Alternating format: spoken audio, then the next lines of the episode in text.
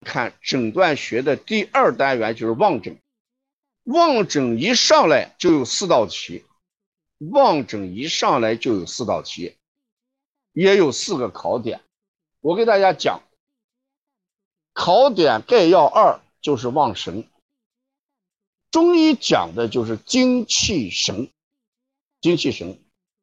大家看，得神、少神、失神跟假神里边，哪个病是最重的？哪个病是最重的？你看这四个里面，得神、失神、少神、假神，在这个里边，一看人的精神状态，哪一个是最重的？假神是最重的。这是一道题，假神是最正的。什么叫假神？我们先讲一下假神，这个是历年来都作为重点的啊。我凡是给你讲的是重点的，你一定要区分一下。这个题一般是这样来描述的：本一怎么样，突然怎么样，这就是甲神的一个公式啊。讲甲神的时候，考这个题的时候，本一神昏。神昏，本一精神极度的萎靡，哎，对，这就是临终回光返照，对，这就回。他这个假神，他一定是这个。这时候本一神昏，突然神志清楚，本一精神极度的萎靡，突然两全犯浑，叫带阳症，叫带阳症。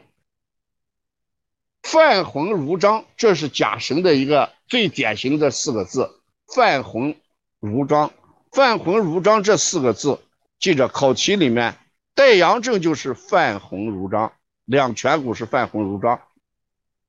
本来脸色是苍白的，突然一突然一下子两颧骨那个地方像画了红章一样，回光返照，又叫带阳症啊。带阳症就是指的犯浑如章。本来没有食欲，突然。食欲大增，所以这三个突然就叫甲神，这就叫回光返照，这个历年来都作为一个重点啊，把这个要记清楚。讲完甲神，我们再看得神。那在得神的时候，大家看，这个人是有病的时候是病轻还是病重？如果人这个得神的话，要么是健康，要么是病轻。那病轻的话，大家说是表症还是里症？得神讲两头，先讲的是假神，再讲得神。得神，你看神志清楚，语言清晰，目光明亮，面色容润，呼吸平稳。那要么就是健康，要么就是轻症。轻症就是表症。那我们经常说这个表症看浅表，是不是？表邪，要么表寒，要么表热。那今天上午我接这个孩子的时候，爸爸说呀，这个孩子今天流鼻涕了，我赶紧领过来，我又害怕加重。我跟家长讲，如果孩子早晨起来流鼻涕，你嫌生姜辣的很，你就用这个葱，那个葱白熬上一点汤，让孩子一喝，然后让他躺在床上，盖个被子，发一点汗，鼻涕也就没有了，孩子精神头什么都不错啊。家长说我们什么都不知道，所以带孩子就就非常紧张。事实上，你看这个孩子到这个地方来，什么都好，神志清楚，语言清晰，目光明亮，面色容润，呼吸平衡，是吧？一定是这个样子的。所以说，这个得神的人，急救有病也是轻病，没有病还是健康的。下面再看一下少神。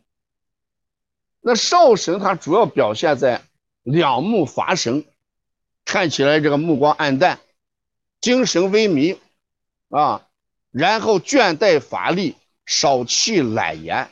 大家一看这个人少神的时候，你说他是他是虚症还是实症？人少神的时候，具体来说，对，具体来说，存在着面色少华，有没有血虚症？面色少华有没有血虚症？五体里面讲心呢，其华在面嘛，有血虚症；倦怠无力，有没有气虚症？哎，所以说，事实这个人这个少神就是气血两虚的人，啊，气血两虚的人。那失神的时候，精神萎靡，意识模糊，反应迟钝，面色无华，呼吸微弱。单就看这个呼吸微弱，你说这个病是重还是轻？单就这个呼吸微弱，那这个就比较麻烦。那人这个呼吸微弱的时候就是重病了，这就是失神啊。所以你看人这个。医生在病历上写的时候说精神尚可，大家说精神尚可，应该是得神还是少神，还是失神？你看，经常这个病历上说的这个人精神尚可，大家看精神尚可，它指的是什么？啊，精神尚可，看一般可以就是得神，得神。还得神啊？那神差嘞？神差，说这个人神差，这个病历上面写了入院时候神差，神差应该是哪一个？差了一点点，跟得神差了一点点，哎，那就是少神嘛，少了一点点嘛，啊，那如果写上一个神迷。写上一个神迷，那就说明他是第几种情况。如果说入院的时候神迷，哎，就是失神，失神。所以我们以后给人家写这个病历的时候，写病历的时候，你一定要判断，一定要写判断。这个医生啊，他是非常这个，现在这个执法环境也是非常厉害的。我们从医的话，一定要搞清楚。这个孩这个人入院时候，这四个字决定的，决定着是是非非的问题。